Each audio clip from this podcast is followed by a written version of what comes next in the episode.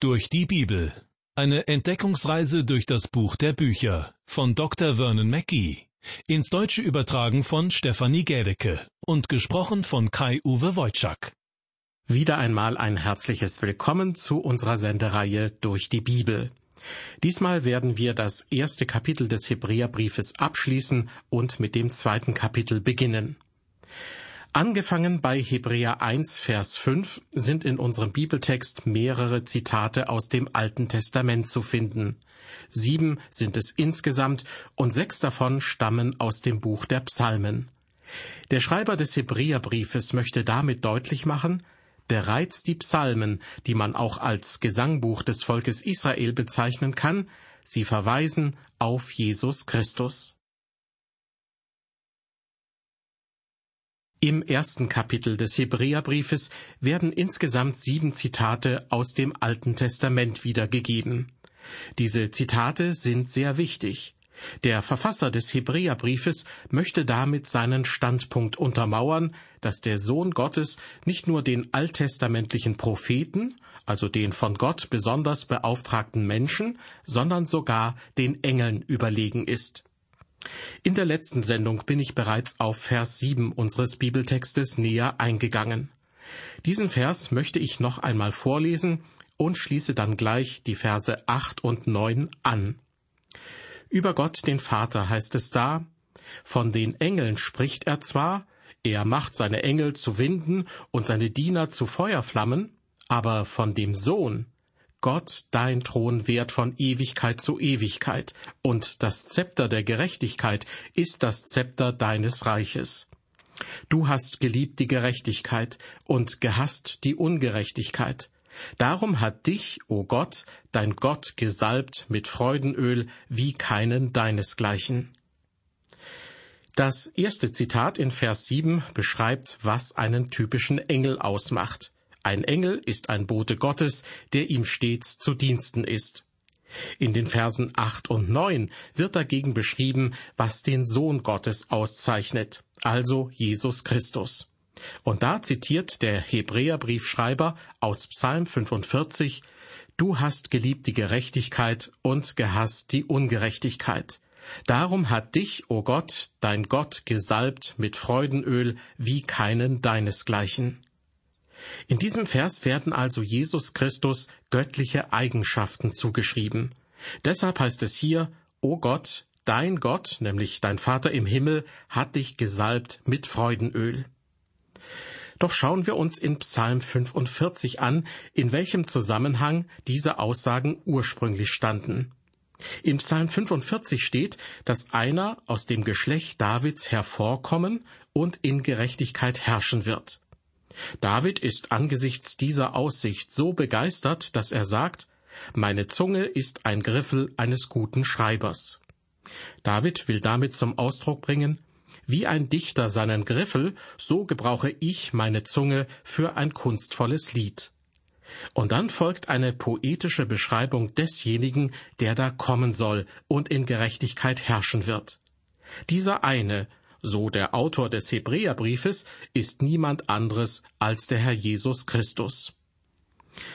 Der Satz Du hast geliebt die Gerechtigkeit und gehasst die Ungerechtigkeit ist gewaltig.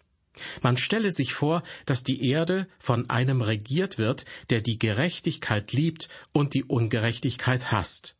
Mit dieser Einstellung wird er die Verhältnisse auf der Erde von Grund auf verändern. In Vers 8 heißt es, Gott, dein Thron währt von Ewigkeit zu Ewigkeit. Das heißt, Jesus Christus wird hier als Gott angesprochen. Wer will leugnen, dass Christus der fleischgewordene Gott ist? Wer das tut, widerspricht meiner Meinung nach Gott selbst, denn Gott nannte den Herrn Jesus Gott. Liebe Hörer, wie wollen Sie ihn nennen? Ich weiß nicht, was Sie tun werden, aber ich werde ihn auch Gott nennen. Er ist der fleischgewordene Gott. Er ist den Engeln überlegen, weil er über das Universum herrschen wird. Er ist der Messias, er ist der König der Könige und Herr der Herren, der über die Erde herrschen wird. Aus unserem Bibeltext lese ich nun die Verse 10 bis 12. Hier wird ein weiterer Abschnitt aus einem Psalm zitiert und dann auf Jesus Christus hingedeutet. Du, Herr, hast am Anfang die Erde gegründet, und die Himmel sind deiner Hände Werk. Sie werden vergehen, du aber bleibst. Sie werden alle veralten wie ein Gewand, und wie einen Mantel wirst du sie zusammenrollen, wie ein Gewand werden sie gewechselt werden. Du aber bist derselbe, und deine Jahre werden nicht aufhören. Diese Verse stammen aus Psalm 102, und dem Leser wird mitgeteilt, dass der Herr Jesus der Schöpfer ist, ganz im Gegensatz zu den Engeln. Sie sind nur Geschöpfe, der Herr dagegen ist der Schöpfer. Vers 13 Zu welchem Engel aber hat er jemals gesagt, Setze dich zu meiner Rechten, bis ich deine Feinde zum Schemel deiner Füße mache? Dieser Vers ist ein Zitat aus Psalm 110. Ein Psalm, der häufiger als jeder andere Psalm im Neuen Testament zitiert wird. Weiter geht's mit Vers 14, dem Schlussvers dieses Kapitels. Der Schreiber des Hebräerbriefes stellt abschließend die Frage, sind Sie, die Engel, nicht allesamt dienstbare Geister, ausgesandt zum Dienst um derer willen, die das Heil ererben sollen? Manch einer wird diesen Vers so verstehen, als ob die Engel ausgesandt sind, um den Christen zu dienen, also denen, die Erben des Heils sind. Aber nicht umsonst heißt es hier, die das Heil ererben sollen. Diese Formulierung deutet meines Erachtens in die Zukunft und meint wahrscheinlich nicht diejenigen, die bereits Christen sind. Gott ist mit seinem Plan noch nicht am Ziel angelangt. Aber was er tut, das ergibt einen Sinn. Da können wir uns ganz sicher sein. Christus ist der Sohn, die Engel sind Diener. Christus ist der König, die Engel sind die Untertanen. Christus ist der Schöpfer, die Engel sind die Kreaturen. Christus wartet nur darauf, dass seine Feinde zum Schemel seiner Füße gemacht werden. Ein solches Versprechen hat Gott der Vater keinem Engel je gegeben. Aber er sagte, dass sein Sohn eines Tages herrschen würde. In diesem Abschnitt des Hebräerbriefes wird also die Gottheit des Herrn Jesus Christus und seine Erhöhung beschrieben. Er ist höher als die Engel. Aber, und damit kommen wir zu Kapitel 2 des Hebräerbriefes, Jesus Christus ist auch erniedrigt worden. Er wurde im Leib der Jungfrau Maria zum Menschen und nahm sich unserer Menschlichkeit an. Er wurde ein Mensch und starb wie ein Verbrecher am Kreuz. Da wurde er zu etwas Niedrigerem als die Engel. Daher ist Christus der Offenbarer Gottes und der Vertreter der Menschen. Im Hebräerbrief gibt es demnach zwei Dinge über Christus zu lernen. Er offenbarte den Menschen Gott und er vertritt die Menschen vor Gott. So ist es, liebe Hörer, ich habe einen Vertreter im Himmel. Es gibt jemanden, der mich dort vertritt. Nun, es gibt auch Menschen, die als Abgeordnete von mir gewählt worden sind, um mich auf verschiedenen politischen Ebenen im Parlament zu vertreten. Aber ehrlich gesagt fühle ich mich von diesen Abgeordneten nicht immer gut vertreten.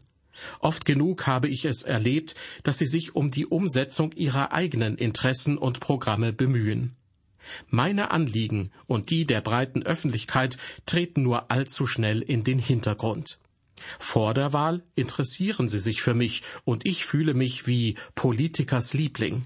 Ja, sie bescheinigen dem Wahlvolk genau das Richtige zu wollen, und dabei wollen sie doch nur gewählt werden. Doch bei Jesus Christus ist das anders. Es ist wunderbar, einen Vertreter vor Gott zu haben, einen, der uns wirklich vertritt. Es ist gut zu wissen, dass jemand für uns eintritt, denn die Bibel sagt, dass Satan, der Ankläger der Brüder und Schwestern, Zugang zu Gott hat und uns Tag und Nacht vor Gott anklagt. Satan könnte Gott einige schlimme Dinge über uns erzählen. Deshalb bin ich für diesen Stellvertreter im Himmel dankbar. Christus ist höher als die Engel, weil er Gott ist. So haben wir es im ersten Kapitel des Hebräerbriefes gehört. Nun, in Kapitel 2, wird er als jemand beschrieben, der tiefer als die Engel ist. Er wurde den Menschen gleichgemacht, und hier wird uns seine Menschlichkeit vor Augen geführt. An dieser Stelle wird es nun Zeit zu erwähnen, dass in dem Brief an die Hebräer sechs Warnsignale genannt werden, auf die ich nach und nach eingehen werde. Im Prinzip sind es Ermahnungen an die Leute aus dem Volk Israel, damit sie sich den vollen Segen sichern, den Gott durch Christus möglich gemacht hat. Man kann diese sechs Warnsignale mit Autobahnschildern vergleichen, die den Leser des Hebräerbriefes warnen sollen. Denn es gibt erstens die Gefahr des Vorbeitreibens, zweitens die Gefahr des Zweifelns, drittens die Gefahr der Schwerhörigkeit, viertens die Gefahr des Abfalls vom Glauben, fünftens die Gefahr des Verachtens und schließlich sechstens die Gefahr der Abweisung. Liebe Hörer, es gibt zwei Orte, an denen ein Gläubiger leben kann. Er kann in der Wüste leben und dort Erfahrungen sammeln. Oder er kann den Segen Gottes empfangen, indem er auf geistlicher Ebene sozusagen den Jordan überquert. Die Israeliten haben damit ihre Erfahrungen gemacht. Gott warnte die Juden in Kadesh Barnea, dass das Volk nicht seinen vollen Segen empfangen würde, wenn sie das Land nicht betreten würden. Ich selbst habe den Jordan schon mal im wörtlichen Sinne überquert, und es war ganz und gar nicht angenehm. Der Bus, in dem ich mitgefahren bin, hat unterwegs fünfmal angehalten. Als wir endlich in die Nähe des Jordans kamen, hatte ich schon so die Nase voll, dass ich überhaupt keine Lust mehr hatte, ihn zu überqueren. Und dann auch noch die Enttäuschung, als ich den Jordan erblickte. Kein reißender Fluss mit glasklarem Wasser, sondern ein kleiner, schlammiger Strom. In diesem Augenblick dankte ich Gott dafür, dass ich den geistlichen Jordan in Jesus Christus überquert hatte, durch seinen Tod und seine Auferstehung. Das heißt, ich war mit ihm in der Taufe begraben worden und war mit ihm als neuer Mensch auferstanden. Das meine ich damit, wenn ich sage, dass ein Christ den Jordan überquert. Josua führte die Israeliten im wörtlichen Sinn durch den Jordan. Christus führt jene, die an ihn glauben, auf geistlicher Ebene durch den Jordan und macht sie zu neuen Menschen. Nachdem ich vorhin auf die sechs Warnsignale hingewiesen habe, die im Hebräerbrief zu finden sind, erreichen wir nun das erste Warnsignal, die Gefahr des Vorbeitreibens. Alle Warnsignale, die damals vermutlich in erster Linie an Gläubige aus dem Judentum gerichtet waren, taugen auch als Warnsignale für die Christen in der Gegenwart. Denn auch für uns besteht die Gefahr, am Ziel vorbeizutreiben. Aus Kapitel 2 des Hebräerbriefes lese ich Vers 1.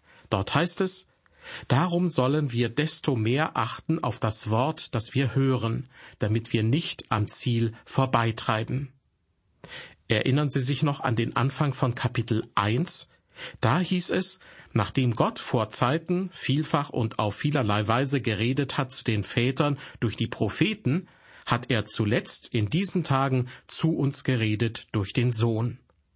Man könnte auch sagen, zur Zeit des Alten Testaments hat sich Gott unter anderem durch die Propheten offenbart, nun aber durch seinen Sohn. Und weil diese letzte Offenbarung dem alttestamentlichen Zeitalter überlegen ist und auch von jemandem kommt, der den Engeln überlegen ist, müssen wir der Warnung besondere Beachtung schenken, die nun am Anfang von Kapitel 2 ausgesprochen wird. Darum sollen wir desto mehr achten auf das Wort, das wir hören, damit wir nicht am Ziel vorbeitreiben. Die Verantwortung derer, denen sich Gott durch seinen Sohn offenbart hat, ist schlichtweg größer. Nicht am Ziel vorbeitreiben, das bedeutet, das Ziel nicht zu verfehlen. Wir sollen die Sache nicht einfach schleifen lassen, diesen Aspekt unseres Lebens nicht vernachlässigen. Einen Lebensbereich zu vernachlässigen ist grundsätzlich tragisch, aber wenn man im geistlichen Bereich nachlässig ist, dann ist das unendlich tragisch. Wissen Sie, was man tun muss, um verloren zu gehen? einfach nichts. Es gibt eine Geschichte von einem Mann, der eines Nachts auf seinem Boot auf dem Niagara, diesem bekannten Fluss in Nordamerika, einschlief. Es dauerte nicht lange, bis sein Boot in die Stromschnellen geriet und in Richtung der Wasserfälle trieb. Irgendwann war es für jede Hilfe zu spät, so dass er nichts mehr tun konnte. Er stürzte die Niagarafälle herunter und starb dabei. Genauso verhält es sich auch im geistlichen Bereich. Man braucht nichts zu tun, um verloren zu gehen. In der Apostelgeschichte Kapitel 16 wird dagegen von einem Menschen berichtet, der fragte, was muss ich tun, um gerettet zu werden? Und die Antwort lautet, Glaube an den Herrn Jesus, so wirst du und dein Haus selig. Liebe Hörer, wir gehören zu einer verlorenen menschlichen Familie. Wir sind einfach verloren. Aber es gibt Rettung. Alle, die zu Christus kommen, werden gerettet. Der Rest hingegen ist bereits verloren.